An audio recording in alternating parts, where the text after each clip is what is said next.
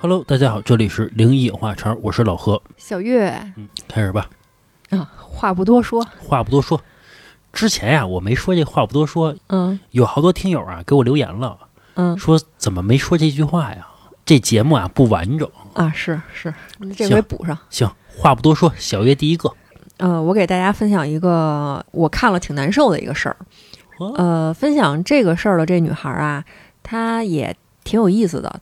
她上来说的第一句话就是：“我怀疑我奶奶是鬼。”哎呦，啊，他就说这么一句话。这个女孩啊，从小是在农村跟她爷爷奶奶一块儿长大的，爸妈可能比较忙，外出务工什么的。她那会儿记得非常清楚啊，就是她六七岁的时候，她就一直特别喜欢她爷爷，不喜欢她奶奶，也是有原因的。她说啊，你看这个老人带小孩儿，从小得给他讲故事，是吧？那会儿可能不兴讲白雪公主、七个小矮人儿什么的，但是也都讲一些这种温馨可爱一点儿的啊，我最阴暗的秘密。啊。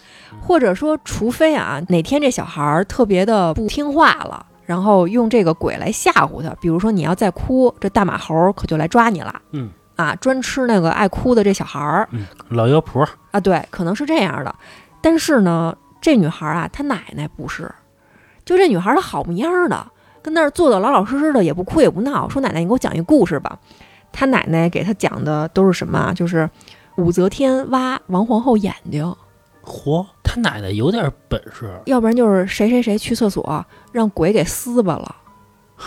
啊，要不然就带她上他们那个镇上也有那种庙，但是这种庙呢，里边有那种就是十八层地狱的那种景象，就特害怕那种嗯，他奶奶呀是那个血腥这块儿的。啊。对，但是你跟一个五六岁、六七岁一小孩儿，还是小女孩儿去讲这个，那可不人家就害怕嘛。嗯所以他就老觉得啊，他奶奶身上阴气沉沉的，嗯，不爱跟他奶奶一块儿待着，但是他又没有办法，他最后他想一什么招儿啊？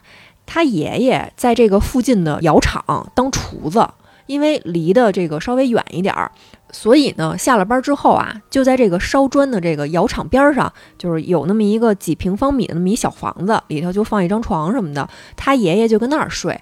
然后咱这个听友一小姑娘就走个大老远的去找她爷爷睡去，就都不愿意在家里跟她奶奶睡。嗯大概啊是在这个女孩七八岁的时候，她奶奶有一天早上起来突发的脑溢血，就晕地上了，送到医院就没抢救过来，哟，就去世了嗯啊。去世之后呢，咱听友当时年纪太小了，就没参与这个后事儿。他就记得当时啊，他被他妈妈接走去他姥姥家住了两三天。过了两三天之后，再回来的时候呢，他奶奶也从医院还是什么殡仪馆回到他们院儿里了，就是遗体在那院儿里头摆着。他记得非常清楚啊，当时是他们村子里面有一个负责办这种白事儿的，有一个老头儿拿这个针去扎他奶奶的这个脚底板。啊，那为什么呀？据说是他们村子里有这个习俗，是要看看这人啊会不会醒过来。就是不知道为什么，可能是不知道施个什么法还是怎么着，反正就是要用这个针去扎那个老太太的脚底板。他记得非常清楚的是，这个老头儿在这边扎他奶奶脚底板的时候，有一个隔壁的这个老太太扒着他们家门缝儿，就鬼鬼祟祟的往里面瞧。这个老太太呢，就是他们家一邻居，一直跟他奶奶不对付，有矛盾。嘿，啊，就不知道是过来幸灾乐祸还是怎么着，就扒着门缝跟那儿瞧，然后让他爸给看见了，就给那老太太给轰走了，嗯就是这么一事儿。结果特别邪性的是，在他奶奶死了没几天，就是隔壁的这个老太太在家里上吊了。哎呦，上吊之后呢，隔壁这家人啊想摆一个戏台子，就是他们村子里很有这习俗，死了之后，尤其是像这种吊死的人，他们家里人可能会觉得稍微有一点晦气，说要吹吹打打的，可能驱一驱这种阴气吧，就摆了一个戏台子。他记得特别清楚的是，戏台子搭起来之后啊，是差不多就六七点黄昏的时候，天还没有全黑。然后这会儿呢，没有人围着这个戏台子看，上面只有一个旦角儿在那儿走位、走走台步什么的。他记得特别清楚的是，那个旦角儿啊，可能是一阿姨，穿着白色的戏服，头上戴着一个白色的大花儿，怀里头抱着一个假孩子。当时这个戏的内容好像是他的孩子死了，他在为自己的孩子哭泣，然后这个女孩就清清楚楚的看到啊，这个旦角儿抱着那个孩子在这个台子上跟那儿走位，走着走着，这么一回头，他看见那个女的的那张脸是他奶奶。哎呦，附身了。然后这个女孩就吓坏了，就赶紧着就跑回家去了。那天他们这个附近的邻居都去那儿看戏去了，就她没敢去，她就在家里躲着。等于说那个旦角儿是没表演，在那块儿走呢。对，人家就是走位，没有人去那儿看。哦，提前彩排呢。，对对对，就自个儿跟那儿，然后结果让她看见她奶奶的脸了。嗯，后来这件事儿啊，又过了一段时间，有一次他放学回家的时候，跟他们村子里的两个小孩儿吵架了。那俩小孩儿呢是亲姐弟俩，吵架的原因是什么呢？是那俩小孩儿一直说这女孩的奶奶是鬼。为什么这么说？说因为他们俩见着他奶奶的鬼魂儿了。哦，还说他奶奶因为死后是土葬，没烧，所以就变成鬼了。然后这女孩就因为这事儿就跟那俩人吵起来了嘛。结果啊，也不知道是因为什么，可能就是他们这个村子里吧，有的那个大人呀，确实就挺讨厌的，老拿这个事儿去逗这个小孩儿去。比如说，他奶奶那会儿刚去世的时候，还在这个灵堂里呢，他在那儿很伤心的就哭啊。就有这个街里街坊的大人就说说你还哭，你奶奶去世就是让你哭死的，啊，就比如就说这样的话。那是够讨厌的。然后等到他奶奶都去世挺长一段时间了，还有这个村子里面的老人会问这女孩说：“你瞧见你奶奶的魂儿了不？你见着你奶奶的鬼魂了不？”就不知道为什么老跟一个小姑娘说这种话。就是欺负人，我觉得。结果没过多长时间啊，不知道是让大人说嘴说的还是怎么着。有一回，这个女孩去他们村子里面的厕所，叫旱厕是吧？正跟那儿蹲着拉粑粑呢，就听见脚上的有一个这个坑位，就忽然有人叫他，说妞妞，然后他就顺着这个声音就看过去了，就发现蹲在那儿的那个人是他奶奶。哦，在这个厕所里面叫这女孩的名字。当时这女孩就吓得连屁股也没擦，就赶紧就跑回家去了，就一直就跟她爷爷说：“说我看见奶奶啦，奶奶在厕所里面叫我，什么什么巴拉巴拉的。”最后是他爷爷说不知道是怎么着，就拿了一个针在他的这个手指头上扎了一下，放了点血，然后这件事儿才过去，然后他就没有再看见他奶奶的这个鬼魂了。所以他到这么多年啊，他都觉得虽然挺难以启齿的吧，但是他就觉得他奶奶好像真的是死后变成鬼了，他爷爷还懂点儿。懂点儿。我觉得他奶奶啊，肯定不是鬼，对吧？哪有这个大活人生活了那么多年，结果是一鬼？不可能。嗯，就是他奶奶啊，喜欢这个血腥这块儿的啊，电锯这块儿对如果说他这个他奶奶要生活到现在，就是对吧？肯定喜欢这个《电锯惊魂》舞的。啊，死神来了舞的嗯，是他什么喜欢这玩意儿。嗯什么肠子肚子满天飞那种，村里边那小孩儿说看见他奶奶鬼魂儿，我觉得也有可能是骗他呢。啊，瞎说呢。但是你说他在厕所里边看见他奶奶叫他了，这个没法解释。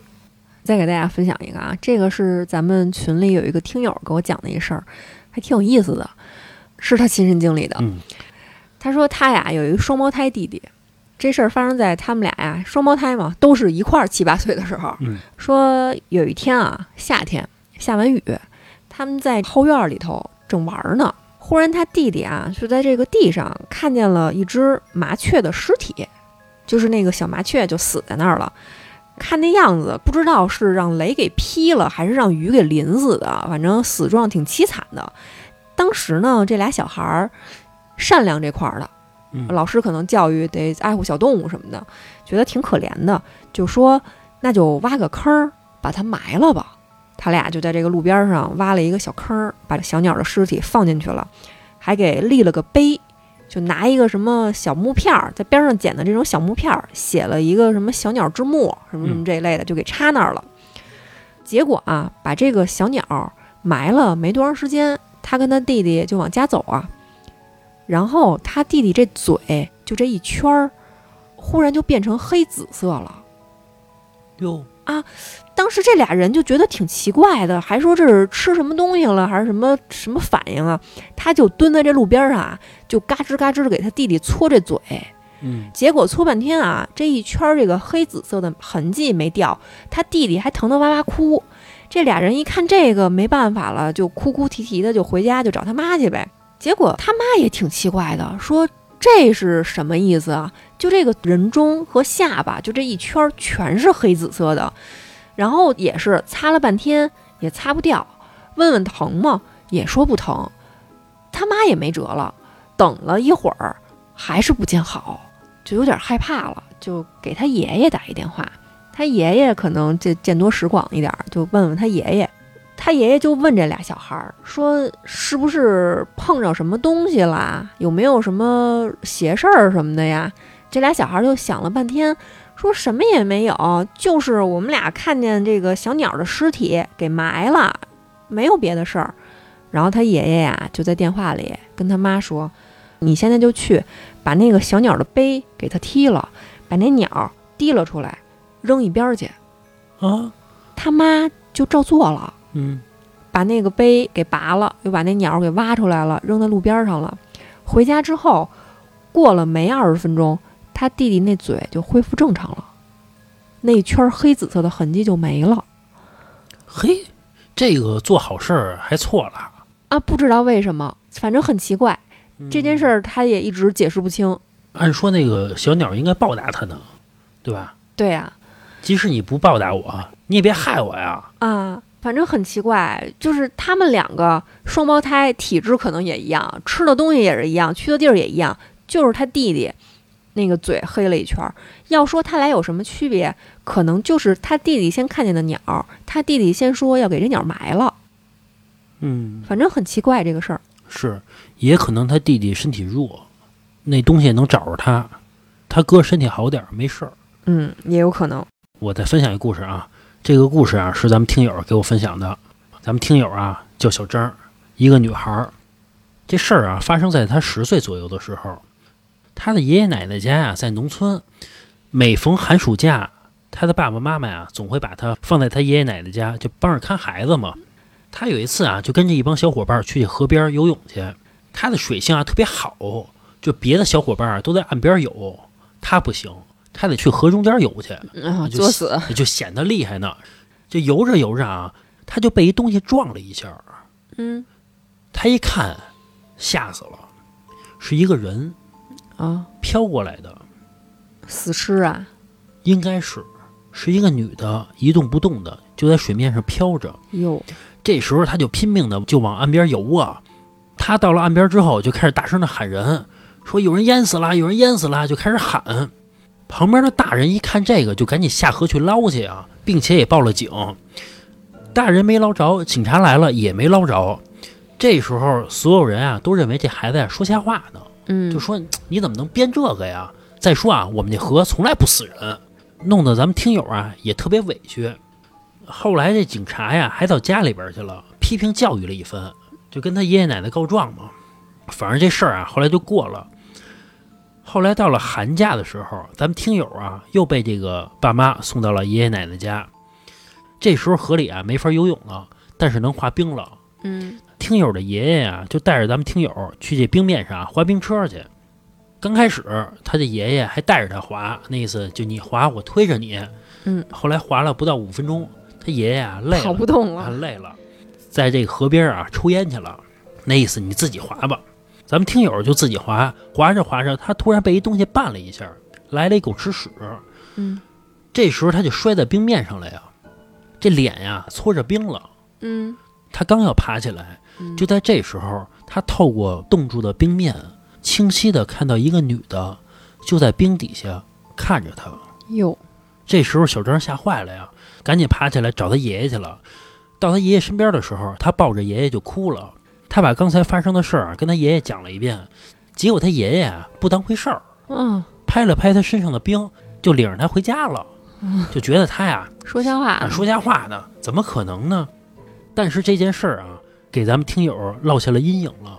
以至于接下来的几个月，他只要一闭眼就是那个女人的脸。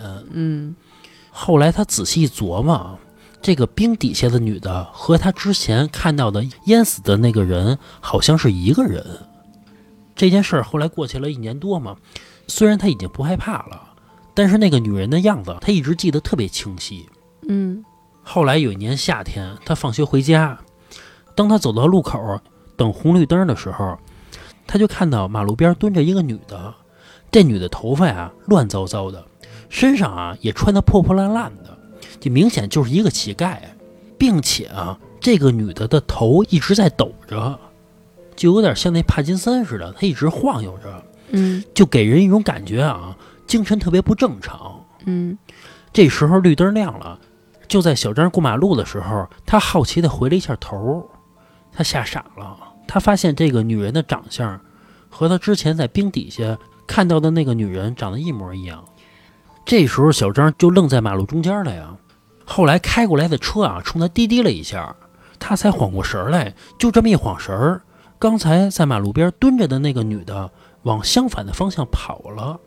后来小张也没敢追，他就觉得这个事儿太邪了。再接下来，他也没遇到过什么特别可怕的事儿。后来过了几年，这个小张啊一直做同一个梦，嗯这个事儿让他特别苦恼。他总是梦到在一个冬天冰天雪地的，他在一个结了冰的河面上站着，周围一个人都没有。这北风啊呼呼就开始吹着，他特别的害怕，他就在冰面上跑，然后他就发现脚下的这个冰变得特别的透，他发现冰底下总有一个女人在跟着他，啊和他之前看到的那个女人一模一样。有也是用那个两眼无神的眼神儿在盯着他。这么多年，他一直在做这么一个梦。后来他还去什么庙里去看看去，但是也没有什么解决方法。他这个事儿吧，我觉得可能就是他小的时候游泳的时候，在那个河里面招上什么东西了你说有可能是吓着了吗？啊？你是说他被这个尸体吓着了，然后从此以后心里就有阴影了，总是会看到那个比如说他冰面上或者河里边，只要在这个场景之下，他总会想到那个女的。那为什么他在河里头看到这个女的，后面这个大人和警察都没找到呢？嗯，不好说。是吧？对，而且在那个冰底下，他看到了那个女的飘过来了，嗯，也挺邪性的。我觉得还是他在这个河里头游泳的时候被什么东西给跟上了，然后这些年一直就跟着他。有可能，嗯，我是挺害怕的。说到这个被跟上啊，之前咱们听友好像被一个东西跟上了。他有一次加班坐地铁，他们公司啊离这个地铁站要穿过一个小树林儿。啊当他穿过这个小树林儿的时候呢，他发现在这个树林里边啊有一个人在那块儿站着，并且看着他，好像是一个老太太。嗯哎，他就害怕呀，就赶紧往那个地铁站走。那地铁啊，应该是末班车，一个人都没有，或者说零星的一两个人，反正人就特别少嘛。这时候他发现，在树林里边看着他的那个人上来了，嗯坐在他对面儿。接下来的那个人的举动吓坏了他了。那个人对着空气，冲着他玩你拍一我拍一。你知道那个小时候那游戏嗯，拍手小老鼠开飞机，啊，反正拍手那游戏就对着他那么玩儿，然后咱们听友就赶紧跑了。我觉得有可能啊，是想多了。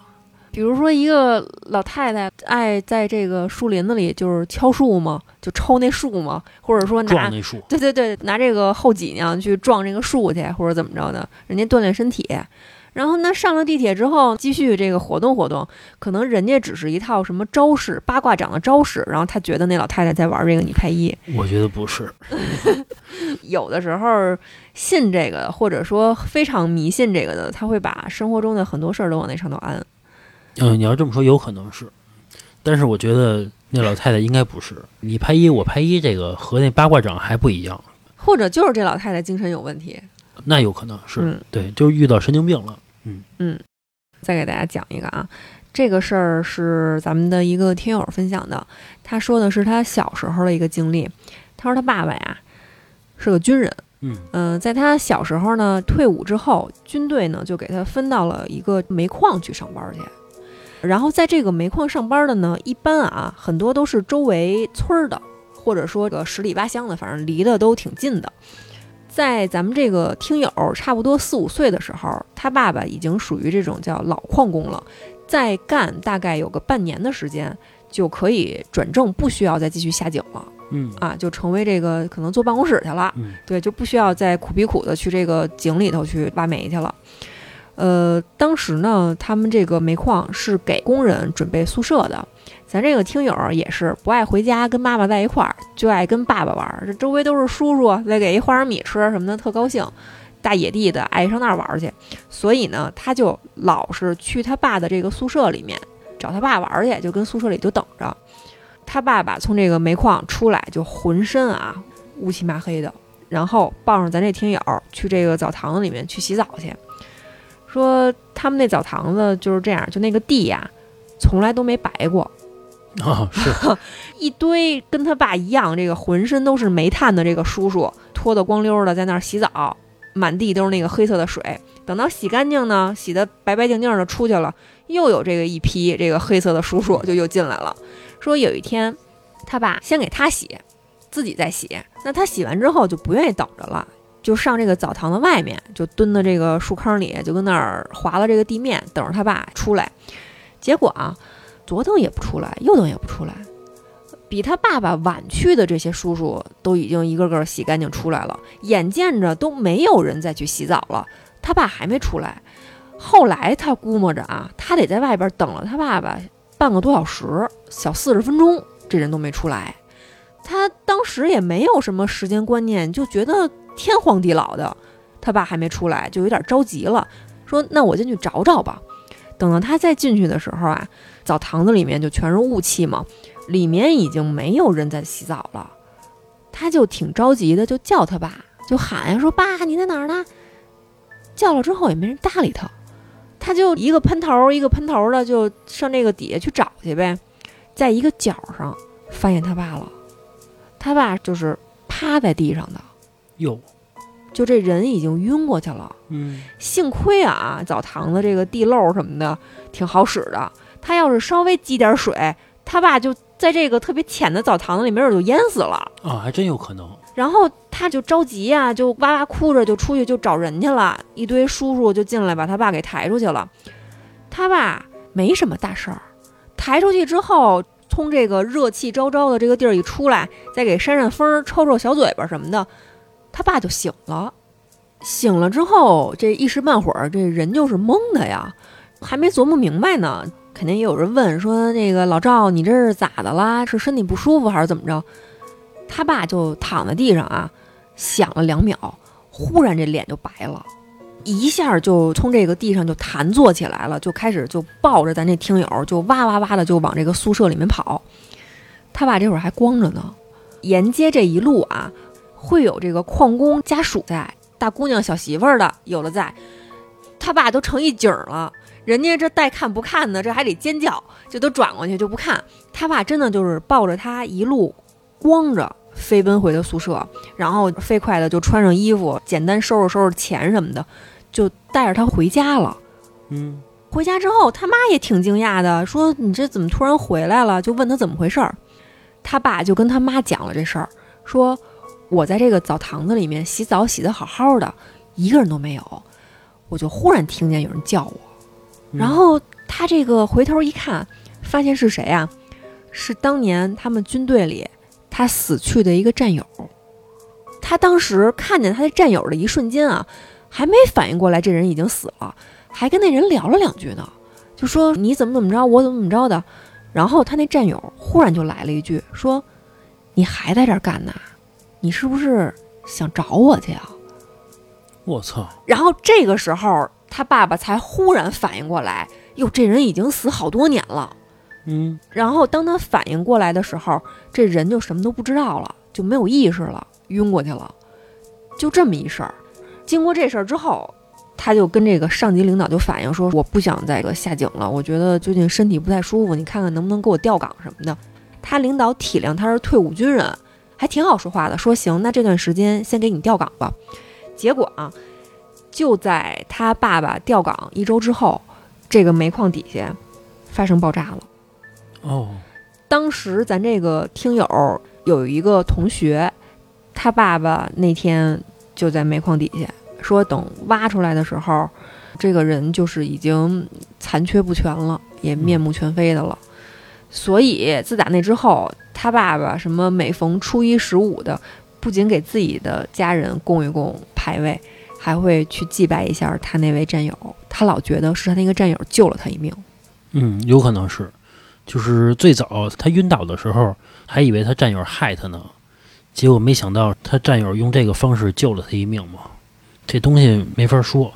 你要说他爸没遇到什么事儿，不可能轻易去调岗嘛，对吧？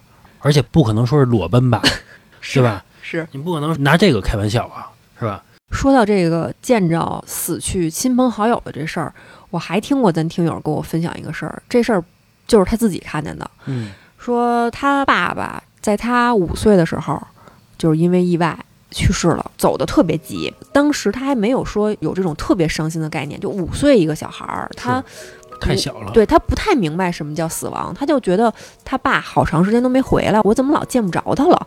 他只是有这种想法。他记得特别清楚，在他爸爸死后差不多得有个一个来礼拜的时候，那天啊，他正跟他爸妈的这个床上躺着睡觉呢，迷迷糊糊的呀，就觉得这个客厅里面就咣当一下，嗯然后他就爬起来看啊，就发现他们家这客厅就是玄关的位置是有那个衣架儿的，有一个衣架儿掉下来了。嗯他就在这个床上就看，说那衣架儿怎么好好的就掉下来了，然后他就特别清楚的看到啊，有一个黑色的衣架上挂着他爸生前穿的一件风衣，嗯然后这个衣架儿连带着那个风衣就朝他飘过来了。在这个衣架儿飘过来的过程中啊，他记得特别清楚，就这个风衣的两个袖子是一前一后摆着的，我操，就像是有一个人在那儿走路。嗯是啊，就是有一个人挂在了这个衣架上，就朝他走过来了。但是他当时就人虽然小，但是对这种事儿肯定他也是有这种本能的，他就觉得不对，他就嗷嗷的在那床上就大哭大叫。然后也赶巧了，他姑就住在他们家隔壁，嗯听见动静儿就过来了。开门一看啊，就在他姑开门的那一瞬间，这衣架叭就掉地上了。哦所以他姑姑进来的时候，看见的就是地上有两个衣架，有一件衣服，还有床上哇哇大哭的他。嗯后来这件事儿，他跟他们家所有人说，没有一个人信。是但是他一直跟我强调，他说我真的看见那个衣架朝我飞过来了。嗯没法解释是吧？是，也许是他爸爸想看看他来。你想过一个温馨的场景吗？就是他爸去世了，但是他爸想过来抱抱他，被他姑姑打断了。那就别套着衣服了，你就单奔儿就一人来就行，谁也不知道你来了。嗯，行吧，这期时间差不多了啊，就到这儿吧，拜拜。拜拜。